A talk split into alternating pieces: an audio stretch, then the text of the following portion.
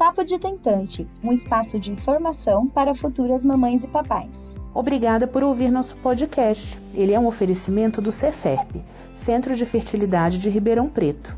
Siga o Ceferp nas redes sociais e no YouTube. Envie sua dúvida, comentário e relato para o e-mail papodetentante@ceferp.com.br. O conteúdo desse podcast é meramente informativo e não substitui uma consulta com um médico especialista. Olá, sejam bem-vindos. Mais um Papo de Tentante. Eu sou a doutora Camila Vidal. Bem-vindos, eu sou a doutora Rebeca. Bom, e agora em outubro, nada melhor do que a gente falar sobre a relação, né, Rebeca, do câncer com a fertilidade nesse outubro rosa. Pois é, estamos no outubro rosa, uma cor que eu e a Camila nem gostamos. é o mês da conscientização do câncer. Então a gente vai falar sobre esse assunto hoje para falar um pouquinho sobre câncer e fertilidade. Exato. E assim, é muito bom porque essa campanha do Outubro Rosa, ela chama atenção, né, para o rastreamento, para o diagnóstico precoce, para a prevenção realmente, né, do câncer de mama.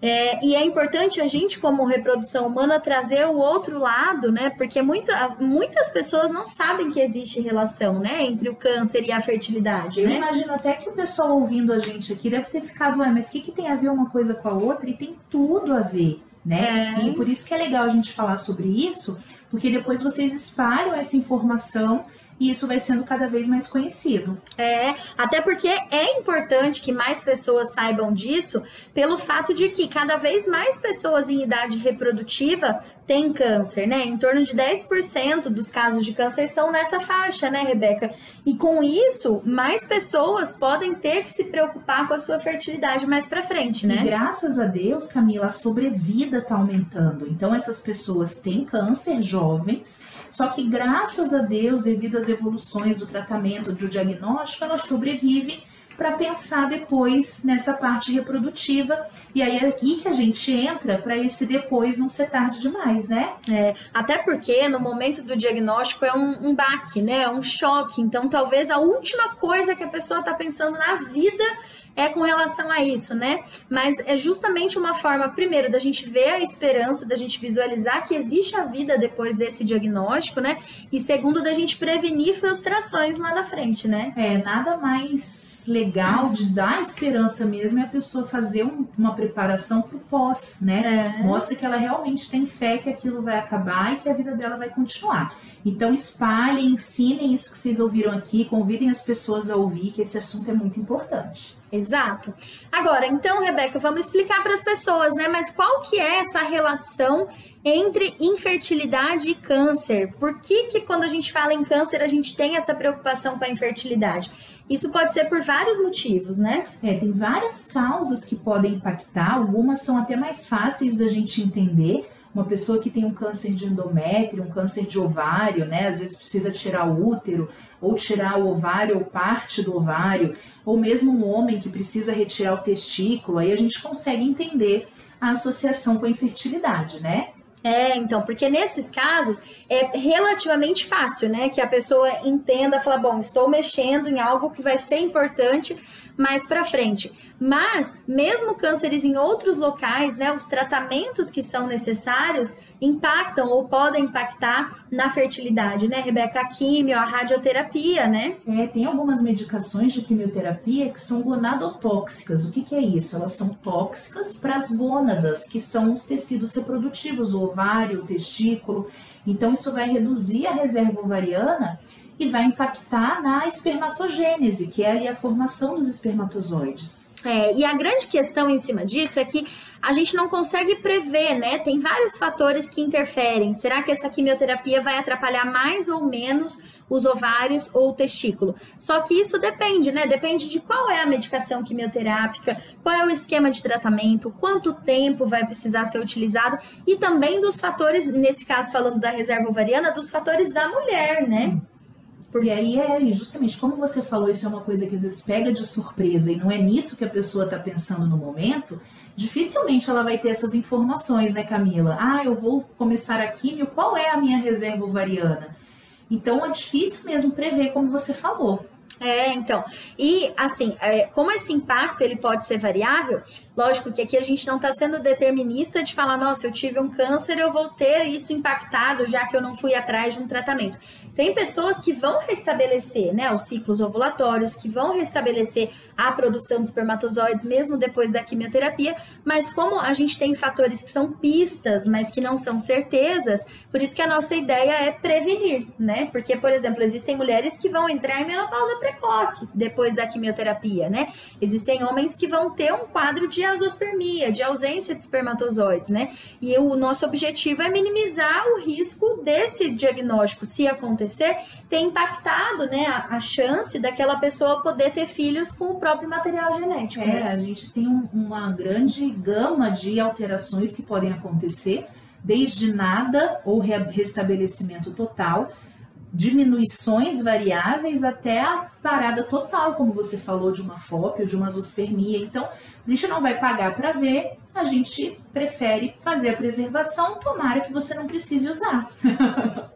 então, é, a gente viu que o próprio tratamento do câncer, seja cirurgia, se for em órgãos do sistema reprodutor, seja a quimioterapia e também a radioterapia pode impactar, né, Rebeca? É, dependendo do local do câncer, onde for feita a radiação, então cânceres de região pélvica, cânceres em que a radiação precisa ser nesse local, a radiação vai ter efeitos também sobre as gônadas. É. Bom, e então agora que a gente entendeu por que, que é importante a gente pensar né, nessa relação, orientar esses casais, o que, que a gente vai fazer quando a pessoa recebeu esse diagnóstico? Como é que a gente tenta fazer esse preve essa prevenção e essa preservação da fertilidade? Tem várias coisas, Camila, que a gente pode fazer. A gente pode pensar em congelamento, seja de óvulo, seja de sêmen, seja de embrião, né? Depende do, da pessoa estar casada ou não, num relacionamento em que isso é possível. A gente pode pensar no congelamento de tecido ovariano. A gente pode pensar em transposição dos ovários. Olha que difícil isso. e é difícil mesmo, gente, porque até na prática é difícil é. a gente achar quem faça, né? e a gente pode pensar em usar algumas medicações durante a quimioterapia que possa prevenir esse dano das medicações sobre o tecido, né? É, então várias estratégias são discutidas, né, como você comentou, mas existem aquelas que são mais indicadas, né, tanto pelo fato de já terem técnicas mais estabelecidas, quanto é, evidências científicas já mais robustas, mais bebezinhos nascidos dessas técnicas, né? É, e aí a gente está falando principalmente de congelar a gameta, né? De congelar óvulo, espermatozoide ou o embriãozinho, né? É, essas são as mais recomendadas, são as mais fáceis de serem realizadas, vocês conseguem encontrar com facilidade locais em que isso é feito. E aí, ah, eu vou congelar gameta ou embrião? Vai depender do seu status no momento, de conversar com seu especialista e decidir, né? É, principalmente que hoje, né, Camila, tem umas técnicas de congelamento mais avançadas é, então, porque no passado, né, quando a gente falava em, em, congelar gametas, a gente sabe que o óvulo, o espermatozoide, é uma célula só, né? Então, quando é uma célula só, o risco de perda acabava sendo, ainda é, né, maior do que se a gente estiver falando de várias células. Mas com o aperfeiçoamento, né, do congelamento, principalmente com a técnica de vitrificação, essa taxa de, de segurança, de sucesso no congelamento e descongelamento melhorou muito e permite que esses tratamentos sejam mais eficazes eficazes, né? Então a gente fica bem tranquilo, bem confortável de realizar esses tratamentos com congelamento e aí a pessoa partir para o tratamento dela tranquila, sabendo que pelo menos a fertilidade dela está preservada. Exato. Até porque, assim, desses outros tratamentos que a gente está comentando, assim, por exemplo, congelamento de tecido, né, ovariano, tecido testicular, é, até pouco tempo eles eram considerados experimentais, né? Vem algumas revisões vêm sendo feitas que estão tirando aí esse caráter experimental, mas ainda assim não são todos os serviços que fazem. E a questão não é nem só é, colher e congelar, o que já é difícil a logística, mas é utilizar depois para poder é. implantar eu, esse tecido, Eu diria né? até que o tirar e congelar é a parte fácil. É. Aí o que você vai fazer com esse tecido depois? Reimplantar? Vai fazer transposição? É difícil encontrar quem faça isso. A gente não tem ainda técnicas bem estabelecidas de como isso deve ser feito depois. Então isso ainda está um pouco mais difícil a gente prefere focar mais no congelamento mesmo, né? É, então, assim, lógico, são estratégias que, que podem ser discutidas em cada caso individual. Então, por exemplo, mulheres que não entraram na puberdade, elas não conseguem passar pela estimulação para congelar óvulo, né? Então, é uma opção pensar em congelar tecido ovariano. Mas aí a gente tem que olhar a individualidade e a aplicabilidade para onde aquela pessoa tá, para o cenário, qual vai ser a previsão de utilizar aquilo no futuro, né? Então, a nossa recomendação é que essas outras medidas elas possam ser discutidas como adjuvantes, como auxílios, né? Mas que não necessariamente substituam o congelamento, que hoje seria o nosso padrão ouro, né? Vamos dizer é, assim. Mas é importante saber que existe, principalmente para casos como esse que você falou, né? De meninas que não vão ter como estimular os ovários. É, e até, por exemplo, você tinha comentado ah, algumas medicações que podem tentar diminuir o dano à fertilidade. É, principalmente no caso da mulher, né? É algo que vale às vezes a pena que a, que a paciente discuta com um oncologista, né? A viabilidade de utilizar ou não aquelas medicações, independente dela ter congelado óvulos, né? Mas como uma medida adicional que a gente tenta congelar o óvulos como se fosse um seguro, mas a gente espera não precisar usar, é, né? Era exatamente o que eu ia falar, dá para fazer isso combinado. Você estimula, congela os óvulos e depois começa a usar essa medicação. Se essa medicação não funcionar da maneira que a gente espera, você tem esse backup que são seus óvulos congelados. Exato. Bom, então agora que a gente entendeu um pouquinho mais, né, sobre essas estratégias, falamos bastante sobre essa questão de congelamento, vamos entender um pouquinho mais, mas a gente vai passar um pouquinho mais por cima, porque depois a gente vai fazer um só sobre a preservação da fertilidade, né? Mas vamos começar pelo congelamento de óvulos? Vamos, aí a gente já deixa eles com gostinho de quero mais. Bom, quem ouve os nossos podcasts já deve imaginar mais ou menos a mulher vai fazer uma estimulação ovariana controlada, como a gente já falou em outros episódios do tratamento, que vai durar de 10 a 12 dias para ela colher esses óvulos e eles serem congelados. Exato. Então, para a gente poder congelar óvulos, a gente precisa dessa estimulação, né, Rebeca? A gente precisa de uns 10 a 12 dias mais ou menos da mulher utilizando medicação e aí sim, com os ovários prontos, a gente faz o procedimento da coleta por ultrassom transvaginal, tranquilo, e vai lá congelar esses óvulos. E aí eles podem ficar. o tempo que você precisar, tá? E aí é legal, esses óvulos estão congelados com a sua idade atual. Você for usar eles lá daqui a alguns anos, quando você estiver livre da doença e você desejar engravidar, eles podem ficar congelados pelo tempo que for necessário. É, e assim, é, costuma, para mulheres, costuma ser a, o tratamento de primeira escolha, né? Pensando em dois fatores principais na autonomia, né? Porque a gente está congelando o óvulo e aí é só aquela mulher dona daquele óvulo, né, que vai definir o que vai ser feito com ele, e pela questão de até do ponto de vista ético de descarte, se alguma decisão for tomada, né, de lá na frente não utilizar o material, né? É, é, mais, é muito mais fácil, mais simples, como você falou, o óvulo é uma célula, é mais simples descartar lá na frente se for necessário. Então, geralmente, essa é a primeira escolha. É. E quando a gente fala em congelamento de sêmen, a gente falou então do óvulo, né, do gameta da mulher. Se a gente estiver falando do espermatozoide, né, para congelar esse material, geralmente é até mais fácil, né? É super simples, gente. Tudo para o homem é mais fácil nessa vida, viu? Ninguém merece.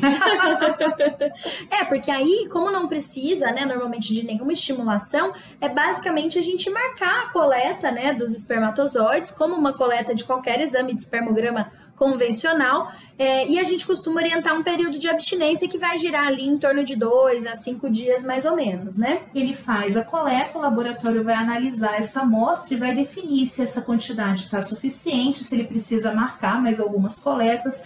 Então é uma coisa muito simples. Exato, porque na maioria das vezes é só isso, né? Então a gente vai marcar, tem alguns exames para fazer, tanto para homem quanto para mulher, mas que não impedem de dar andamento, né?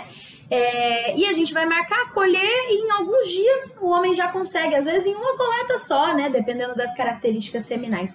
Em casos bem mais raros, né? A gente pode precisar de alguns procedimentos pensando na preservação da fertilidade. Mas o mais comum é que a gente consiga colher é, sem precisar de nenhuma intervenção, né? E muitas vezes no mesmo dia, né, Camila? Ele passa em consulta, se ele está em abstinência, já colheu. Se a quantidade é suficiente, acabou. Foi Exatamente. preservada a fertilidade dele. Exatamente. É, em outros casos, fazendo né, alguns procedimentos, a gente pode também conseguir espermatozoides, como numa punção, né, na pesa, mas é assunto para outro podcast, né? Isso, fica aí, fica a dica. É, quando a gente congela, no caso quando a gente congela óvulos, a gente vai usar para fertilização in vitro, né? Porque esses óvulos eles precisam encontrar com o espermatozoide no laboratório. Quando a gente congela espermatozoides, teoricamente dá para as duas opções, né? Tanto para uma inseminação quanto para uma fertilização, né, Rebeca? É, geralmente a gente dá a preferência para fertilização, mas em teoria daria para fazer as duas formas de tratamento. Então, no caso da mulher, fertilização do homem, teoricamente, inseminação ou fertilização, mas preferencialmente a fertilização. É, e por que preferencialmente? Porque a gente vai tentar é, otimizar o uso daquela amostra, né? Se a gente está falando de algo tão precioso, a gente preservou, porque lá na frente, se por um acaso né, não tem mais, a gente quer otimizar o uso desses que a gente tem para formar o maior número de embriões, o maior número de possíveis gestações, né? É, em tese, se a gente está utilizando essa amostra no futuro, é porque provavelmente ele não tem mais o sêmen dele de qualidade a fresco. Então a gente tem que otimizar, isso é precioso. e quando a gente fala em embriõezinhos, né? A gente já falou do óvulo, dos espermatozoides, mas dá para congelar eles prontos, né? Pois é, e aí a gente vai somar essas duas técnicas. A gente faz as etapas para o congelamento de óvulo, faz a etapa do sêmen e aí a gente forma o embriãozinho. Exato. Então, basicamente, é a mesma etapa do congelamento dos óvulos, né? Estimulação, 10 a 12 dias, coleta. A diferença é que, em vez dos óvulos serem congelados naquela hora, eles vão encontrar os espermatozoides e começarem já a formar os embriõezinhos para poderem ser congelados dali uns dias, né? E também esse congelamento pode ser por tempo indeterminado. Então, não se preocupem, na hora de escolher, isso não é um fator para pesar. Quanto tempo depois vocês vão querer utilizar, porque eles podem ficar por tempo indeterminado. É, o tempo máximo não tem limite, mas o tempo mínimo tem para eles ficarem ah, armazenados. Bem lembrado, né? Camila, eu tô falando aqui que não importa o tempo, mas tem um tempo mínimo. É, eu costumo falar bastante isso. Olha, você congelar óvulo hoje, amanhã você decidir que você não quer mais, não tem problema. A gente pode descartar, mas embrião não é assim, né? É, a gente tem que seguir o Conselho Federal de Medicina e hoje esse tempo mínimo para considerar o descarte é de três anos, né? É, e agora com outras mudanças, né, nessa nova resolução de junho de 2021, que além desse tempo mínimo, a gente precisa de uma autorização judicial. Então, você resolveu descartar por algum motivo, tem que esperar o período, tem que entrar na justiça e ter uma autorização para esse descarte. E aí tem essa parte, né, Camila, essa decisão é do casal. É, então, é, lógico, se o, o, casal tem um relacionamento estável e tem esse desejo, esse pode sim ser considerado né, uma, uma proposta de tratamento, é, mas se a gente for pensar em, em, respeito à autonomia individual, nesse caso a gente não vai ter, né? Porque os dois vão ter que definir todo o destino daqueles embriões. Até está previsto no termo, na ausência de um, o que, que o outro pode fazer, mas aí é a ausência de morte ou doença incapacitante, né? E não, por exemplo, um, um, uma discordância, né? Então, nesse caso, eles vão ter sempre que concordar com o destino, seja descartar, seja doar, seja transferir para o útero, né? Mas aí, então, se tem esse porém, qual que é a vantagem de congelar embrião, então? Por que, que todo mundo não congela óvulo e sêmen? É, então, como a gente falou, né, o óvulo e o espermatozoide é uma célula só, né? Então, tem o lado bom, que tem essa flexibilidade maior, mas eles são menos resistentes do que quando a gente compara ao embriãozinho, que é um bolinho de pelo menos algumas células, né? Então, mesmo que uma dessas células não reaja bem, o restante pode compensar, porque o embriãozinho são células multipotentes ali, né? É, então a gente pode ter uma taxa de, de sucesso maior no descongelamento e, consequentemente, a gente pode precisar de um número menor de embriõezinhos para falar nas mesmas taxas de sucesso. Como quando a gente congela óvulo, espermatozoide, espermatozoide nem tanto porque a gente fala de milhões, né, gente? A natureza e as mulheres, né?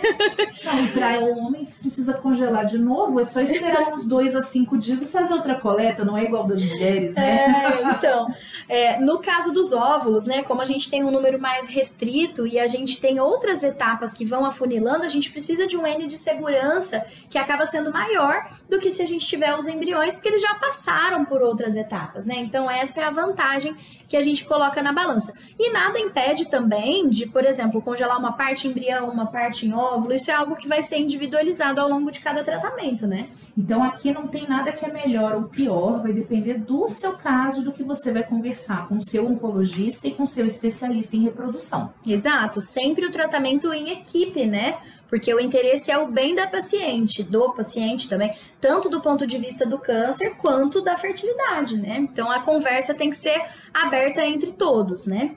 Agora, tenho certeza que enquanto a gente estava falando, né, de, de tudo isso, olha, vai estimular, vai usar remédio, vai fazer coleta e tudo. A primeira coisa que a maioria das pessoas pensam é: não, mas gente, eu tive esse diagnóstico, eu tenho que fazer isso para ontem, eu não posso ficar esperando fazer tudo isso. Pois né? é, quando a gente fala em câncer, tem uma certa urgência, né? Não tô marcando para tirar minha vesícula porque eu tenho uma pedra eu estou com câncer e tenho que começar meu tratamento. Então, isso é uma preocupação. Mas, gente, Fiquem tranquilos, geralmente não atrasa. Mas claro, né, Camila, tem que sempre discutir com o oncologista. Exato, porque assim, essa, na minha opinião, é a dúvida número um, né, de quando a gente conversa sobre esse assunto. Mas não vai atrasar o tratamento? E assim, normalmente não, por quê? Porque apesar de sim, o diagnóstico do câncer ter urgência para tratar, mas existem exames para serem feitos, precisa normalmente fazer um estadiamento, né? Então, saber onde está esse câncer, qual é o tamanho, qual vai ser a programação, é cirurgia, é quimioterapia, precisa de exame antes, quais exames de sangue, e tudo isso demanda pelo menos alguns dias, né? Então, normalmente esse período ele tende a ser suficiente para a gente poder passar. No caso do homem, bem mais simples, né? E no caso das mulheres também, passar pela estimulação para coleta e até chegar ali no congelamento dos óvulos, né? Ou dos embriõezinhos. E aí, pensando também nessa questão de passar pela estimulação para coleta dos óvulos, a mulher pode pensar, tá, mas e se eu não tiver no período que vocês sempre falam de menstruação, tem que ser na menstruação, né? Se eu não tiver, aí eu tenho que esperar, ainda vou jogar isso mais para frente. E aí, nesse caso, é um pouquinho diferente, né? É, nesse caso, a gente tem uma estratégia que é o random start. O que, que é isso? A gente começa a qualquer momento. Então, assim, você tá com esse diagnóstico, a gente tem uma urgência, você conversou com o oncologista, tem esse período que vai precisar fazer exame, que já vai ter que esperar de qualquer forma, convênio liberar, etc, etc. Ele autorizou, a gente começa, né? Exato. Geralmente essas consultas, Camila, a gente encaixa a qualquer momento, né? A gente sabe da urgência, então não tem que esperar é, é, disponibilidade da agenda e dando tudo certo, a gente começa no momento em que você estiver. Exato, justamente para poder otimizar ao máximo o tempo que a gente tem, né? E aí existem protocolos de estimulação ovariana que são diretamente, né, específicos para começar dessa forma, né? Se a gente estiver em outras fases do ciclo, né? É, e quando a gente fala em estimulação também, independente de esperar ou não esperar, atrasar ou não atrasar, a gente sabe que alguns cânceres têm relação com a parte hormonal, ainda mais a gente começou falando do outubro rosa, câncer de mama, e aí logo vem a cabeça, né? Nossa, mas anticoncepcional e hormônio, e eu não posso, e câncer. E aí você tá falando que você vai me dar hormônio para ajudar. E essa é uma dúvida bastante comum também, mas não traz risco a gente ficar fazendo essa estimulação se eu tenho câncer, né? E geralmente as pessoas associam um tratamento de fertilidade com doses altíssimas de câncer, de câncer, ó, cruz credo, de, de hormônio. E aí, como vai fazer injetável, as pessoas acham que é uma dose super alta, então isso é uma dúvida que tem mesmo. Mas, gente, é um período muito curto de uso. E por isso que a gente falou que tem que sempre ser discutido isso com o seu oncologista, desde o início. Você só vai chegar para o médico da reprodução querendo fazer a sua preservação depois do aval do seu oncologista. Então ele vai saber de todos esses aspectos, se a demora é possível, se o hormônio é possível, e aí ele vai te autorizar a fazer. Exato. Até porque, né, Rebeca, existem, assim como a gente estava falando de protocolos para começar a qualquer momento, existe também a discussão de discussão não, existem alguns protocolos que a gente pode associar a medicações para tentar diminuir esses níveis dos hormônios circulantes, né? No caso da gente ter é, tipos de câncer hormônio dependente, né? Sim, então a gente faz um protocolo específico tanto para poder começar a qualquer momento tanto para diminuir os níveis de hormônios circulantes e por tempo curto, né? Isso é importante tanto pela exposição hormonal, tanto pelo adiamento do tratamento. É. Bom, acho que só da gente falar aqui de, desses assuntos já deu para entender assim qual é a importância, né, da gente saber da relação do câncer com a fertilidade, da gente saber que tem opções, né, de preservação da fertilidade que podem ser adotadas, né? E a gente viu o quanto é importante conscientizar as pessoas sobre isso, porque eu aposto que tem muita gente ouvindo a gente que não sabia disso, né? Ou que não sabia que às vezes era tão simples, ou que era tranquilo dessa forma, né? Ou que tinha essas dúvidas e acabava pensando, ah, então vou deixar para lá, não vou atrás, vou priorizar outras coisas, né? É, então, pensando nisso, a gente criou o nosso quase mascote já, né? Na verdade, ele veio como um projeto, mas agora ele é quase um mascotinho, né? Que é o Bikezoid. Tá presente em todas as lives, comentando. Bikezoid agora já é assessor de imprensa do Ceferp. Bikezoid é praticamente uma pessoa. pois é, mas o projeto, né, do Bikezoid, ele nasceu justamente com esse objetivo da gente conscientizar as pessoas é, de se atentar à fertilidade de forma geral. Não falando só da parte oncológica, mas no sentido de que várias, várias questões podem impactar na fertilidade, né? A, a passagem da idade para a mulher, né? Outros tratamentos não necessariamente oncológicos, então cirurgia, se a mulher vai tirar um cisto no ovário, por exemplo, né?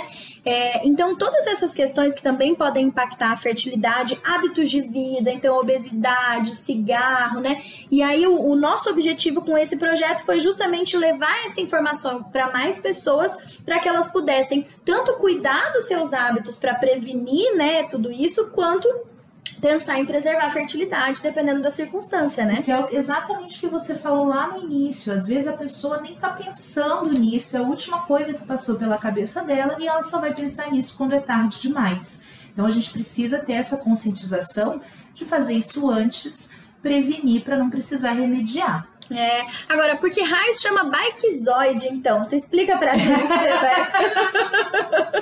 Esse nome é um nome interessante, né, gente? Ele vem da bicicleta. É uma bicicleta em formato do espermatozoide. E aí, dentro dela, ela na, na, parte ali mais gordinha do espermatozoide, ela tem um botijão de criopreservação, ou seja, um botijão onde ficam os gametas e embriões congelados. Então é super legal, porque além dela ter um formato de espermatozoide que já remete à reprodução, as pessoas conseguem ver onde é que esses gametas e esses embriõezinhos ficam ali quando eles são preservados. Exato. Então é, é uma forma de chamar a atenção realmente, né? Porque é uma bicicleta de espermatozoide andando na rua não é todo dia que a gente vê, né? É, e de desmistificar também, né, essa questão, porque aí na hora que a gente olha o botijãozinho, tem ali as palhetinhas, onde fica congelado, como fica, isso ajuda a gente a entender que não é nenhum bicho de sete cabeças, que é seguro, que o material é seu, que tem o seu nome ali, né, é, aproxima as pessoas, né, da, da possibilidade de, de pensar na preservação da fertilidade e nos cuidados da fertilidade em geral, né, até pensando em atividade física, em hábitos saudáveis, né. E aí a pergunta que não quer calar. Alguém que está ouvindo a gente já viu o Bikezoid pelas praças da cidade? Pessoal de Ribeirão? gente, Bikezoid está em quarentena desde o começo da pandemia. Bikezoid estava saindo, foi para umas praças, veio o Covid, Bikezoid saiu até do shopping. Mas em breve esperamos que ele possa voltar. assim como a gente. Ele tá só em casa entrando nas lives, né? Você não engordou. Quero ver quem vai pedalar Bikezoid depois que acabar a pandemia. Bom, mas era isso, né, Rebeca, que a gente tinha para trazer hoje sobre essa relação do câncer com a fertilidade. Em breve a gente fala mais detalhes dessa questão de preservar a fertilidade, né? Isso, e aí eu vou falar o que eu já falei no início, não correndo o risco de me tornar repetitiva, mas isso é muito importante. quem está ouvindo, conta para as pessoas, fala que isso existe. A gente nunca sabe quem que vai se beneficiar dessa informação. Para a pessoa que está ali passando por esse momento difícil, saber que tem alguma coisa que ela pode fazer, pensando no futuro que, graças aos avanços da medicina, ela vai ter. Exatamente, é isso mesmo. Bom, vamos agora então para aquela parte do dia onde a gente esclarece, né, um dos termos aí difíceis da reprodução humana, né, que é o glossário. E hoje a gente vai falar uma palavrinha que a gente já falou agora, né, ao longo da, da nossa gravação aqui do podcast. E eu vou pedir para você explicar, Rebeca, para as pessoas o termo vitrificação. Pois é, na hora que você estava falando lá de como estão as técnicas de congelamento, eu tenho certeza que teve gente que ficou em dúvida. Achou até que entendeu meio errado, essa palavra é diferente. Vitrificação é uma técnica de congelamento rápido ela visa minimizar a formação de cristais de gelo no interior das células e aí ela aumenta a taxa de sobrevivência após descongelamento. Perfeito. Então, gente, nada mais é do que a forma que a gente tem, né, que a gente usa atualmente para congelar os gametas, né, óvulos, espermatozoides, como uma tentativa, como você comentou, né, Rebeca, de maiores chances de sucesso, né? E é graças a ela que avança, avançou muito, né, essa, essa questão de preservar a fertilidade, né? Isso, porque a segurança no descongelamento e uma relativa é, não pode, não podemos dizer certeza, claro, mas você tem um pouco mais de segurança de que seus gametas podem resistir. Então você congela com mais tranquilidade. Excelente! Bom, espero que a gente tenha ajudado a esclarecer esse assunto. Como você comentou, Rebeca, é muito importante a gente comentar isso com as pessoas, assim como a campanha do Outubro Rosa, né? Agora acho que já, to, já tá na cabeça de todo mundo o Outubro Rosa e o Novembro Azul, né? É, o Outubro acho que ninguém pensa em outra cor, né? o Novembro, eu tava tentando lembrar esses dias a, a, promoção que tem em Novembro, que era Black Friday, e eu só lembrava do Novembro Azul. Então ele já ficou mais na minha cabeça que a Black Friday. Então que a gente possa fazer isso também com a, com a preservação da fertilidade, já que a gente está chamando a atenção para doenças oncológicas, né? Que a gente possa trazer mais, mais ênfase e levar essa informação para mais pessoas. Então, compartilhe esse podcast com quem você achar que pode se beneficiar dessa informação. É isso, gente. A gente se, se vê, se ouve no próximo podcast. Um beijo, pessoal. Tchau. Tchau, tchau. Papo de Tentante, um espaço de informação para futuras mamães e papais. Obrigada por ouvir nosso podcast. Ele é um oferecimento do Ceferp, Centro de Fertilidade de Ribeirão Preto. Siga o Ceferp nas redes sociais e no YouTube. Envie sua dúvida, comentário e relato para o e-mail papodetentante@ceferp.com.br. O conteúdo desse podcast é meramente informativo e não substitui uma consulta com um médico especialista.